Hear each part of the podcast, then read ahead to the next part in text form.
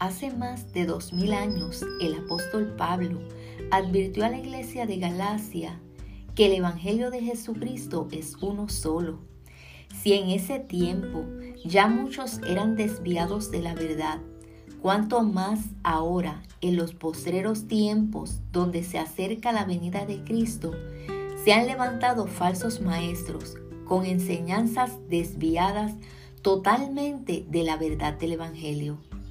Amadas, debemos afirmarnos en el Señor y en la verdad de su palabra para poder discernir y diferenciar el Evangelio verdadero del anatema. Por más hermoso que predique y enseñe a alguien, si se sale de la verdad de la palabra, no le creas. Esto es, meditando la palabra. Nuestra lectura bíblica se encuentra en Gálatas capítulo 1 versos del 6 al 10. Y la palabra del Señor lee así, a la gloria del Padre, del Hijo y del Espíritu Santo. Amén. Estoy maravillado de que tan pronto os hayáis alejado del que os llamó por la gracia de Cristo para seguir un evangelio diferente.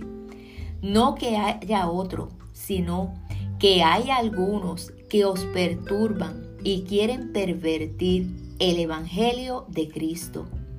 Mas si aún nosotros o un ángel del cielo os anunciare otro evangelio diferente del que os hemos anunciado, sea anatema.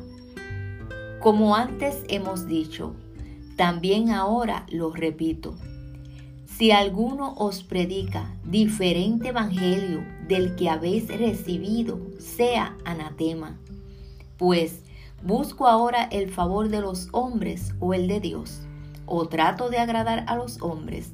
Pues si todavía agradara a los hombres, no sería siervo de Cristo.